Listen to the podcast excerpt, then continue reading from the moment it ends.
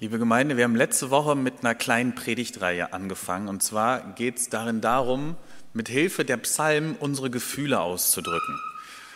Weil wir die Erfahrung machen zurzeit mit den unterschiedlichsten Krisen, in denen wir stecken, dass es wie so eine Gefühlsachterbahn ist. Mal fühlen wir uns gut, mal fühlen wir uns schlecht. Es gibt auch die verschiedensten Gefühle, die wir vielleicht so vorher gar nicht kannten.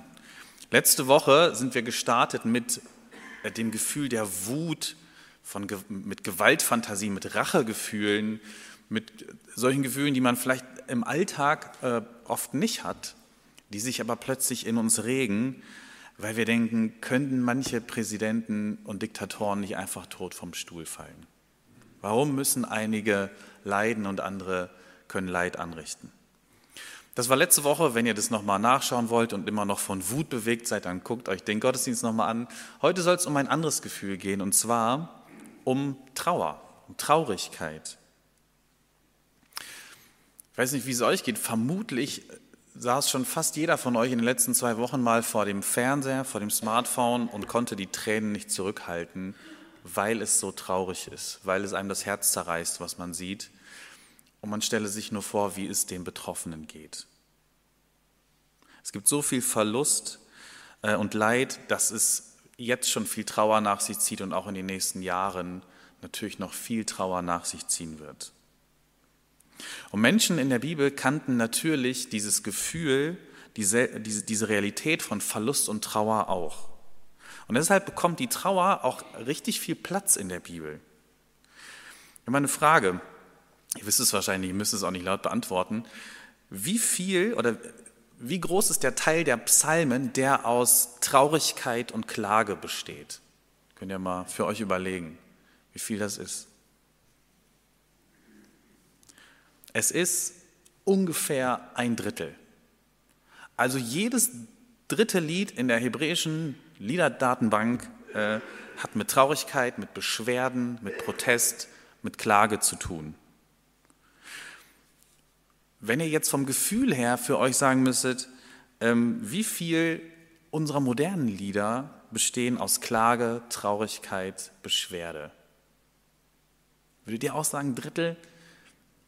Ich habe es nicht gezählt. Ich, ich, ich habe auch keine Untersuchung dazu gefunden. Ich weiß nicht, ob das irgendjemand mal gezählt hat. Geschätzt sind es weniger als fünf Prozent. Es ist wahnsinnig schwer, diese Lieder zu finden, in denen einfach Traurigkeit und Fassungslosigkeit ausgedrückt wird.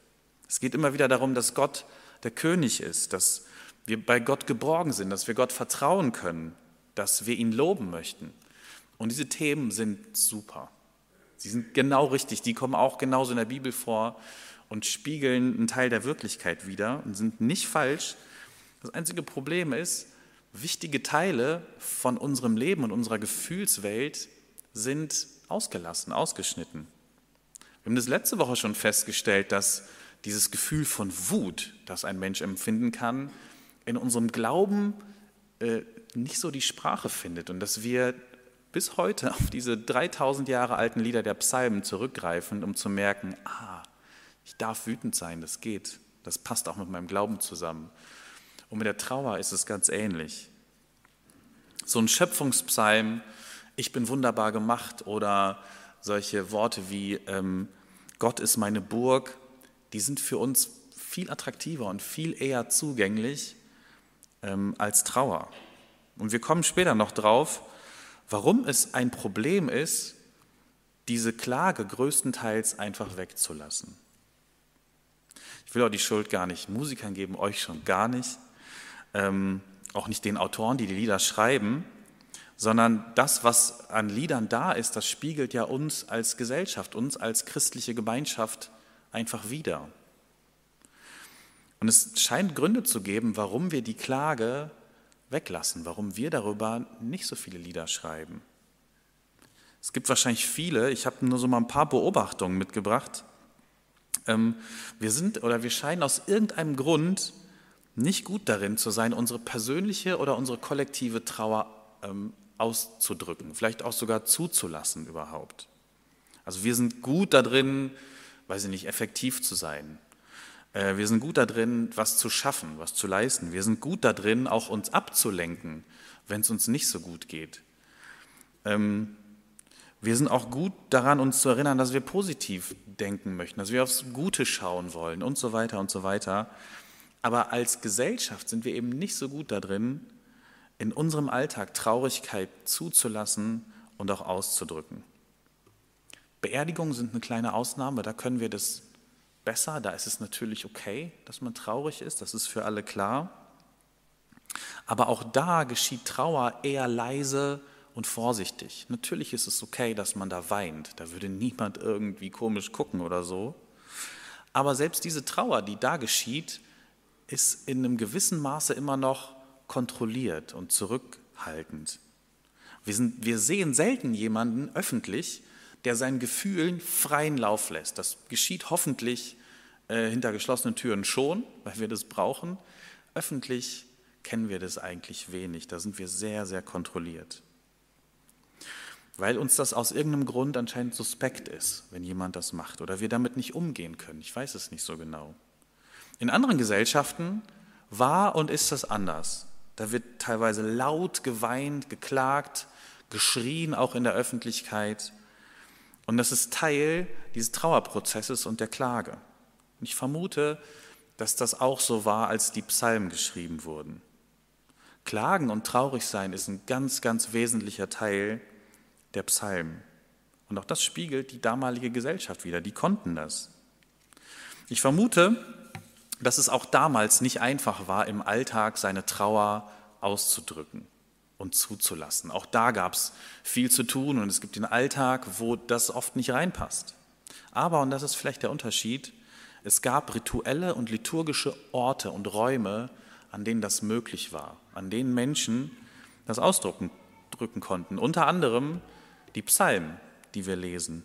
Das war ja ihr Liederbuch. Und so haben sie ihre Trauer vor Gott gebracht und ausgedrückt. Wie klingt das denn jetzt konkret in einem Psalm? Wir haben den Psalm 22 gehört und den möchte ich jetzt in Ausschnitten in dieser Predigt auch angucken. Nicht komplett, aber in ein paar wesentlichen Ausschnitten.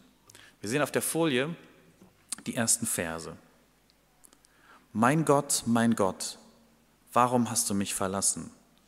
Warum hilfst du nicht, wenn ich schreie? Warum bist du so fern? Mein Gott, Tag und Nacht rufe ich um Hilfe, doch du antwortest nicht und schenkst mir keine Ruhe. Du bist doch der heilige Gott, dem Israel Danklieder singt. Auf dich verließen sich unsere Väter. Sie vertrauten dir und du hast sie gerettet. Sie schrien zu dir und wurden befreit. Sie hofften auf dich und wurden nicht enttäuscht. Das allererste, was hier auffällt und was gesagt wird, ist, dass Gott ganz direkt angeredet wird. Der Beter verliert keine Sekunde, er wendet sich direkt an Gott und sagt, mein Gott, mein Gott, warum hast du mich verlassen? Das allererste Wort richtet sich direkt an Gott, da ist keine, keine Vorrede. Für, für, für Vorreden und so hat man auch gar keine Zeit, ehrlich gesagt, und keinen Nerv, wenn man in Not ist, wenn es einem schlecht geht. Dann kommt man direkt auf den Punkt und das macht der Autor hier in diesem Klagepsalm. Er sagt direkt, mein Gott, Warum? Es gibt eine, eine theologische, ja, wie will man sagen, theologische Zusammenfassung, ähm, was Klagepsalmen sind. Man könnte, wenn man es auf einen Punkt ähm, bringen will, sagen, die Klage oder Klagepsalmen stellen den Konflikt von Glaube und Erfahrung dar. Das ist jetzt äh, sehr nominalistisch ausgedrückt und sehr theologisch. Äh, und das heißt ganz einfach, wir glauben etwas. Wir glauben, dass Gott gut ist ähm, und dass Gott stark ist. Das ist unser Glaube. Und dann erfahren wir die Wirklichkeit in unserem Leben, dass unser Leben oft problematisch ist, traurig, widersprüchlich, dass es schreckliche Dinge gibt, die passieren. Und dieser Glaube, den wir haben und unsere Erfahrung, ähm, die lassen uns die Frage stellen, ja, wie passt das denn zusammen? Wie geht das denn? Was soll ich denn damit machen? Ähm, und die Antwort ist ganz einfach, klagen. Das ist die biblische Antwort auf, auf diese Spannung von unserem Glauben, der so ist, und der Erfahrung der Wirklichkeit, die manchmal so unerträglich ist. Nochmal, theologisch ausgedrückt ist das, äh, klassischerweise nennt man das die Theodizee-Frage. Also die Theodizee-Frage ist, wie passen ein guter Gott und das schreckliche Leid eigentlich zusammen? Wie geht das? Und diese Theodizee-Frage ist super wichtig. Das braucht man zwischendurch, dass man darüber nachdenkt und nach Antworten sucht und ringt. Aber diese Theodizee-Frage findet in einem Elfenbeinturm statt. Theodizee ist Reden über Gott. Klagen ist Reden mit Gott. Ganz direkt. Und genau das passiert hier. Gott wird direkt angesprochen. Da wird nicht über irgendetwas gesprochen, warum müssen andere Menschen leiden und so, sondern da ist einer, der erfährt was ganz Schlimmes und sagt, mein Gott, mein Gott, warum? Warum hast du mich verlassen? Warum hilfst du mir, mir nicht? Wo bist du? Das Herz wird direkt ausgeschüttet bei Gott. Man könnte sagen, da kotzt sich jemand vor Gott komplett aus. Und da entschuldigt sich jemand auch nicht dafür und sagt, sorry, dass es mir so geht, vielleicht soll es mir besser gehen und ich weiß nicht, sondern einfach nur Klage. Es ist unerträglich und das sage ich Gott jetzt. Ich habe gestern oder vorgestern im Radio ähm, einen kurzen Bericht gehört, wo darüber gesprochen wurde, was, was ist das Wichtigste, ähm, das therapeutisch Wichtigste und Beste, um zum Beispiel diesen Krieg oder irgendeine andere Krise zu verarbeiten? Und die Antwort ist ziemlich simpel, sich austauschen, sich mit anderen Menschen immer wieder auszutauschen über das, was passiert. Also alle Gefühle, alle Gedanken, die wir haben, irgendwo auszusprechen und loszuwerden. Bloß nicht bei sich behalten. Menschen, die alles bei sich behalten, wir wissen dass die werden krank, das macht sie fertig. Das heißt, es muss raus, was in uns ist. Wir werden so angefüllt und bombardiert mit Infos, mit Nachrichten, äh, mit Gedanken, aber auch mit Gefühlen, ähm, dass es an irgendeiner Stelle raus muss. Das Glas ist voll und muss es irgendwie ausgeschüttet werden. Wer Menschen hat, mit denen er ganz offen reden kann, der ist gesünder. Und genauso steht Gott uns zur Verfügung. Gott steht uns sogar mehr als Menschen zur Verfügung. Denn erstens, Gott hat immer Zeit. Menschen haben nicht immer Zeit. Zweitens, Gott hält alles aus, was wir ihm erzählen. Menschen können nicht immer alles ertragen, was wir sagen, dann wird es zu viel. Drittens, Gott kann uns besser trösten, als alle Menschen es können. Und viertens, Gott kann sogar Situationen verändern. Also das heißt, es bringt eine Menge, die Situation, die wir nicht verstehen, einfach vor Gott auszuschütten und zu beklagen.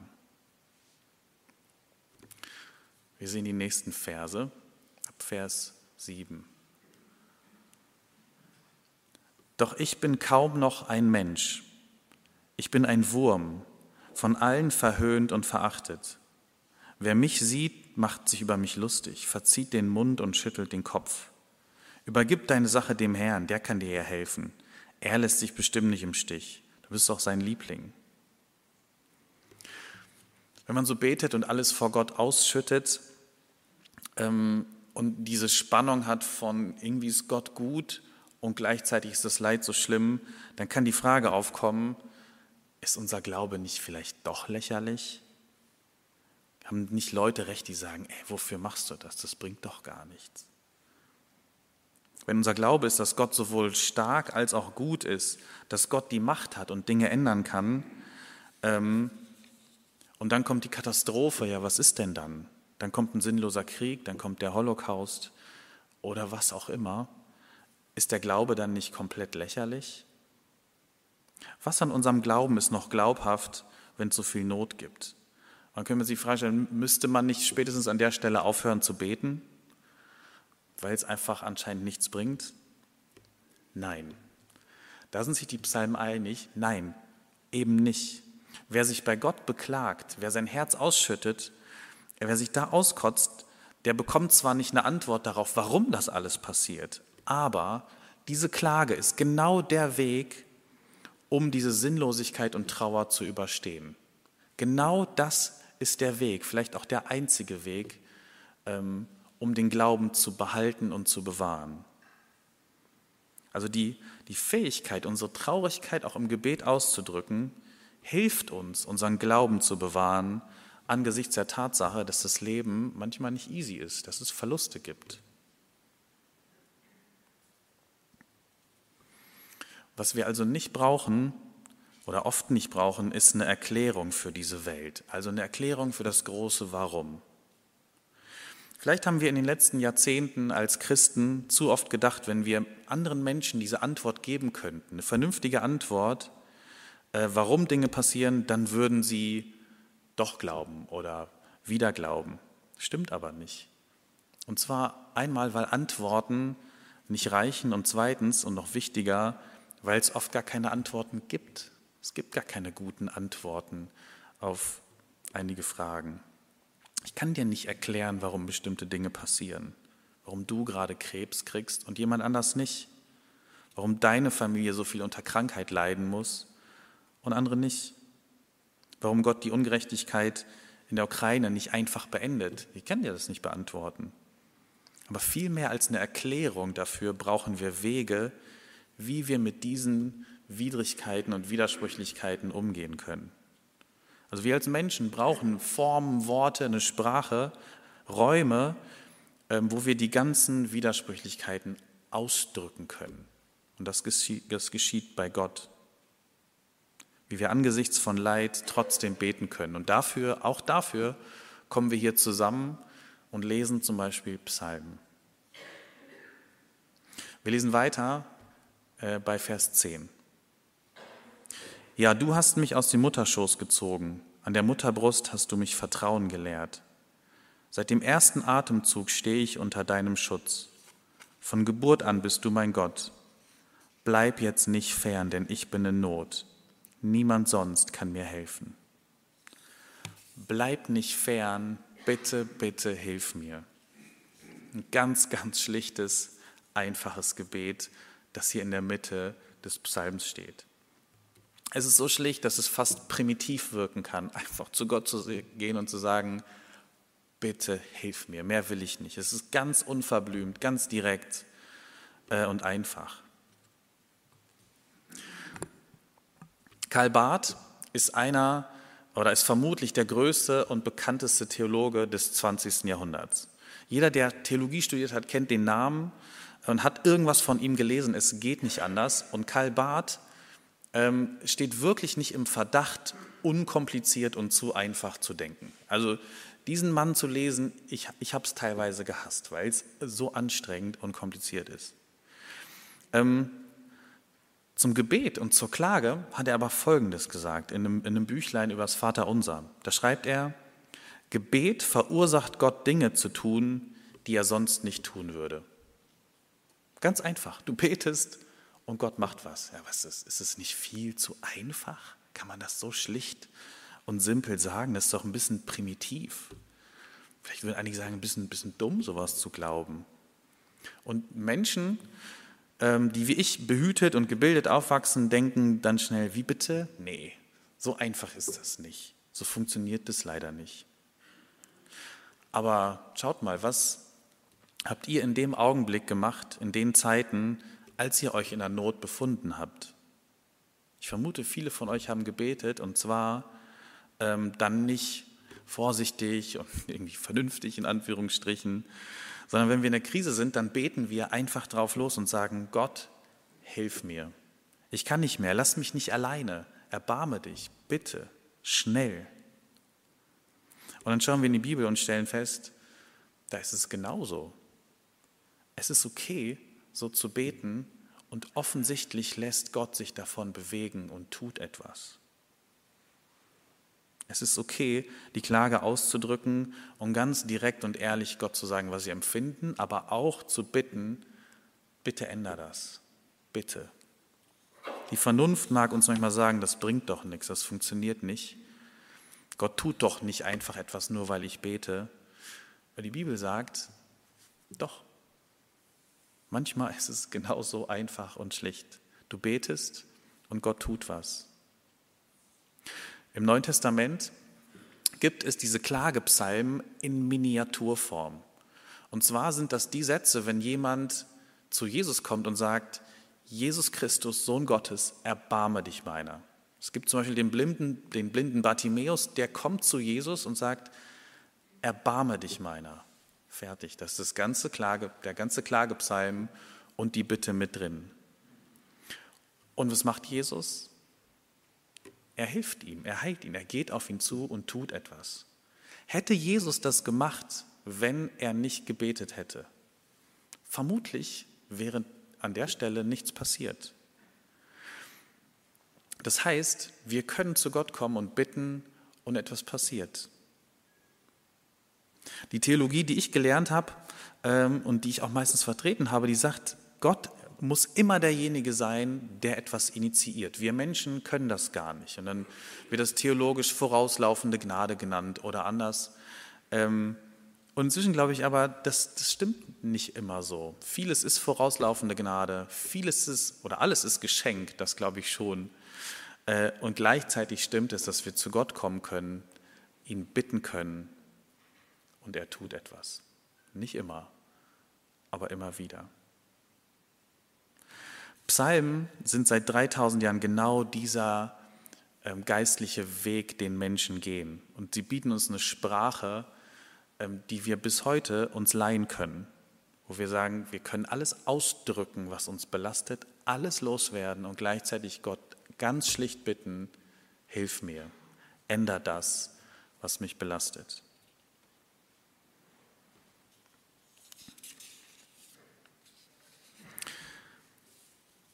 Klage hat also äh, oft eine reinigende Wirkung für unsere Seele. Das ist ganz ähnlich wie mit der Wut letzte Woche. Das auszusprechen, auszudrücken, reinigt unsere Seele unglaublich. Und erst danach, wenn wir das tun, kann es weitergehen mit Dank und mit Lobpreis. Wir lesen die, die Verse ab 26 in der nächsten Folie. Darum danke ich dir, Herr, vor der ganzen Gemeinde vor den Augen aller, die dich ehren, bringe ich dir die Opfer, die ich dir versprochen habe. Die Armen sollen sich satt essen, die nach dir herfragen, sollen Loblieder singen. Immer möge es ihnen gut gehen. Alle Völker sollen zur Einsicht kommen. Von allen Enden der Erde sollen sie zum Herrn umkehren und sich vor ihm niederwerfen. Denn der Herr ist König. Er herrscht über alle Völker. Das ist etwas, was es in ganz, ganz vielen Klagepsalmen gibt. Äh, man, man nennt das den, so, so einen Stimmungsumschwung. Also erst wird alles ausgeschüttet, das ganze Leid wird benannt und wird gefragt, Gott, warum? Bitte hilf mir. Und dann gibt es diese, diese kuriose Erfahrung, dass plötzlich ein Dank kommt, ein Lob kommt. Und viele Psalmen kommen genau an dieser Stelle an, obwohl sie als Klagepsalmen gestartet sind. An der Stelle ist obwohl das falsche Wort. Vermutlich ist es so, weil sie mit der Klage starten, weil sie das alles ausdrücken, kommen sie auch an den, an den Punkt, ähm, dass sie erleben, äh, es hilft. Es hilft, es auszudrücken und Gott ist tatsächlich da. Weil sie so direkt und in Anführungsstrichen unvernünftig mit Gott sprechen. Ich habe ja am Anfang gesagt, dass wir noch darauf zu sprechen kommen, warum es ein Problem ist, die Klage wegzulassen und nicht auszudrücken? Und die Antwort könnte genau hier liegen, weil wir dann diesen Weg nicht gehen und gar nicht erst bei dem Dank und beim Lobpreis ankommen. Wir brauchen diesen ganzen Weg. Es gibt keine Abkürzung äh, über unsere Gefühle. Das funktioniert einfach nicht. Wenn da Trauer ist, dann können wir sie nicht einfach ignorieren, verdrängen oder kontrollieren. Es ist ein ganz menschlicher Weg, dass es ausgedrückt werden muss und dass es uns allein deshalb nachher schon besser geht. Die Psalmen kommen aber nicht nur in ihren, also in den Einzelpsalmen dahin, sondern die Psalmen sind auch ein ganzes Liederbuch. Da kommen ja 150 Psalmen drin vor und die Anordnung der Psalmen ist alles andere als zufällig. Da hat sich jemand oder viele Leute Gedanken gemacht, warum die so angeordnet sind, wie sie angeordnet sind. Es ist wie äh, so ein Gesamtkunstwerk. In, jetzt so 2022 benutzt man eigentlich immer seltener ein Liederbuch und weiß gar nicht mehr so genau als, weiß nicht, als Jugendlicher, dass ähm, Liederbücher, auch unser Feiern- und Loben-Liederbuch, ähm, dass da unglaublich viele Gedanken hinterstecken, dass es einen Prozess gibt, warum das Buch so aufgebaut ist, wie es aufgebaut ist. Diesen Prozess gibt es gar nicht mehr, wenn es eine Internetdatenbank gibt. Die Psalmen, da hat man das aber auch so gemacht. Und zwar ist es so, dass äh, in der Mitte der Psalmen ganz, ganz viel Klage und Trauer vorkommt, auch Wut, Rache. Und die letzten Psalmen sind alle Halleluja-Psalmen. Das könnt ihr euch mal äh, durchlesen, durchblättern. Das ist, das ist wirklich ganz, ganz schön. Am Ende kommen, am Ende des Liederbuches kommen die dabei an, Gott einfach Danke zu sagen und Halleluja zu sagen. Halleluja bedeutet nichts anderes als lobt Gott auf Hebräisch. Lobt Gott. Und ich oder meine Hoffnung ist, dass uns das auch gelingt, dass es uns hier in der Gemeinde gelingt, dass es Räume gibt, wo wir das ausdrücken können, was uns belastet, was uns frustriert, wo wir traurig sind, wo wir wütend sind. Und dass auch wir nach diesem Weg, nach diesen Prozessen, die wir gehen, an dieser Stelle ankommen können und sagen können, ich glaube, ich danke Gott und ich lobe ihn für das, was er an mir tut und an uns tut. Und dass Gott tatsächlich, trotz allem Leid und allem, was wir sehen, der König der Könige ist und die Macht behält. Amen.